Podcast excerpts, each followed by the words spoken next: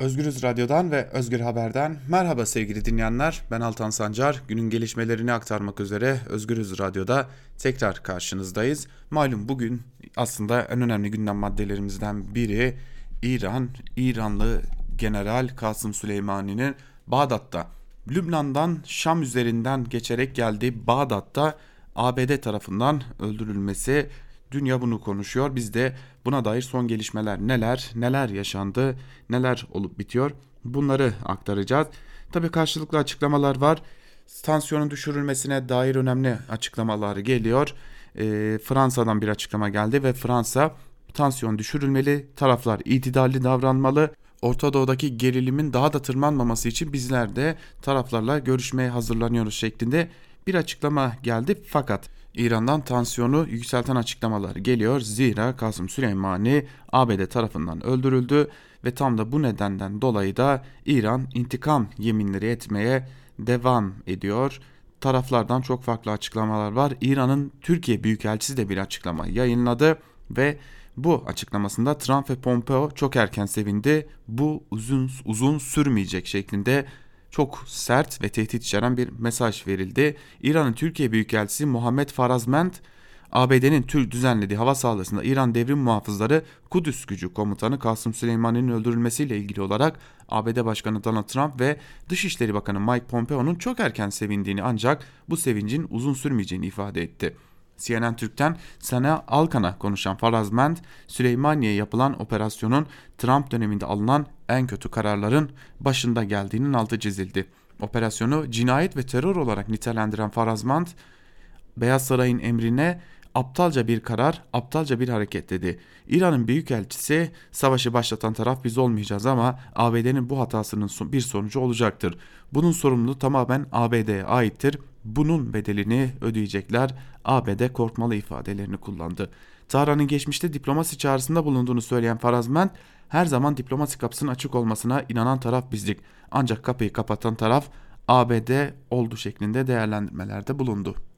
Tabi İran'da bugün cuma namazının ardından da Kasım Süleymani'nin öldürülmesi protesto ediliyor. Binlerce insan sokaklarda Kasım Süleymani'nin öldürülmesinin ardından düzenlenen protesto gösterilerine katılıyorlar. Yoğun bir protesto gösterisi var İran'ın birçok kentinde. Bu protestolar gerçekleştiriliyor. Süleymani'nin ölümün duyulmasına kısa süre sonra Pentagon Süleymani'nin konvoyuna ABD kuvvetleri tarafından yapılan bir hava saldırısı sonucu öldürüldüğünü açıklamıştı. Yaşanan olayın ardından da 3 günlük yaz ilan edilmişti İran'da. İranlılar bugün cuma namazının ardından sokaklara çıktılar. Kahrolsun Amerika, kahrolsun İsrail, kahrolsun velayet, velayeti fakıh karşıtları sloganları atıldı. Ve şu saat itibariyle de İran'da protestolar sürüyor. Tekrar hatırlatalım. 3 günlük yaz da bugün itibariyle başladı İran'da. Kuvvetle muhtemel bu yaz süresinin bitimi beklenecek İran'da ve bu yaz süresinin bitiminde de bakalım İran'dan ne gibi hamleler gelecek. Fransa'dan bir açıklama var demiştik. Fransa'da taraflara itidal çağrısında bulundu. Tabi tek açıklama Fransa'dan da değildi ABD'nin içerisinden de açıklamalar vardı. ABD eski başkan yardımcısı ve 2020 Demokrat Başkan aday adayı Joe Biden açıklamasında hiçbir ABD'li Kasım, Kasım Süleyman'ın ardından yas tutmayacaktır. O yaptıkları sebebiyle yargılanmayı hak etti derken bu durum zaten tehlikeli bir bölgede gerilimi daha da tırmandıracak bir hamle yapıldı gerçeğini değiştirmiyor ifadelerini kullandı. Biden, Başkan Trump kav kutusuna dinamit attı ve ABD halkına bir açıklama borçlu derken Orta Doğu'da büyük bir çatışma başlatmanın kıyısında olabiliriz değerlendirmesinde bulundu. ABD'de yasama organının başında bulunan Kongre'nin alt kanat temsilcisi yani Temsilciler Meclisi'nin başkanı Nancy Pelosi de Süleymaniye'yi öldüren ABD hava operasyonu için Kongre'den onay alınmadığını duyurdu. Bernie Sanders da Trump sonsuz savaşlara son verme sözü verdi ancak bu hamlesi bizi başka bir savaşın yoluna soktu değerlendirmesinde bulundu. Rusya'da bölgede gerilim tırmanacak taraflar itidalli olmalı dedi. ABD ve Hollanda'dan da Irak'taki vatandaşlarına çağrı geldi. Derhal Irak'ı terk edin açıklaması yapıldı. Biliyorsunuz uzun zamandır da ABD Büyükelçiliği kuşatma altında bulunuyordu. Sevgili dinleyenler tabi akıllara bir soru geliyor. Türkiye bir açıklama yaptı mı?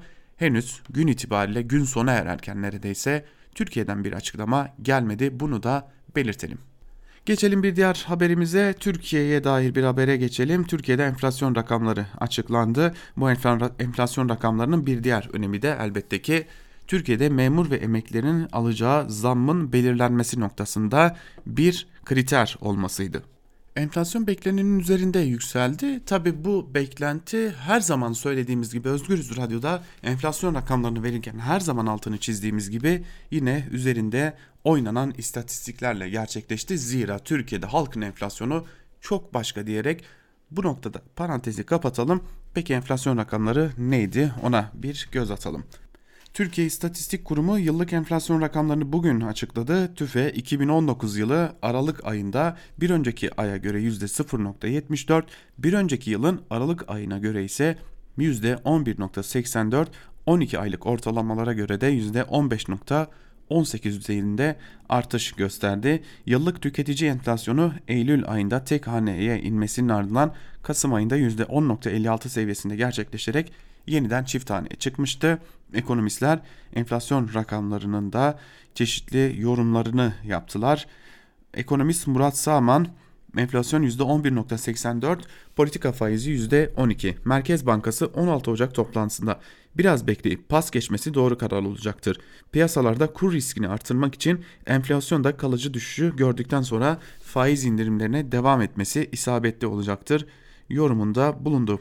Ekonomist Mustafa Sönmez ise 2019 tüfesi yıllık %12'ye yakın. 12 aylık ortalama ise %15'in üstünde. Hissedilen enflasyon bu %15'tir. Gıdada, ev eşyasında %20 dolaylarındadır. Emsal ülkeler %3-4 enflasyon ile yaşarken Türkiye'nin %12 tüfesi anormaldir ve risk parametresidir dedi. Peki Şimdi açıklanan bu rakamlar aynı zamanda emekli ve memurların maaşına zam oranı olarak da etkide bulunacak demiştik. Peki bu etki nasıl olacak onu da söyleyelim. Aralık ayı enflasyon rakamının açıklanmasıyla memur ve emeklilere yapılacak zam oranları da belli oldu. SSK ve Bağkur emekleri aylıklarına 2019'un ikinci yarısındaki enflasyona bağlı olarak %6.49 oranında zam yapılacak. Memur bağışlarına %5.69 zam gerçekleştirilecek. Memur ve emeklilere Ocak ayında alacakları %4 zamma ilave olarak %1.49 puan enflasyon farkı ödenecek.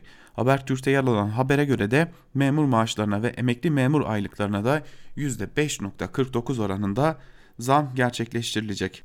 Kısacası memur ve emekli yine düşük zamlarla daha doğrusu enflasyonun altında zamlarla karşı karşıya kalacak diyelim. Haber bültenimizi burada noktalayalım sevgili dinleyenler. Günün ilerleyen saatlerinde gelişmeler oldukça bu gelişmeleri aktarmak üzere karşınızda olmayı sürdüreceğiz. Bizden şimdilik bu kadar. Hoşçakalın.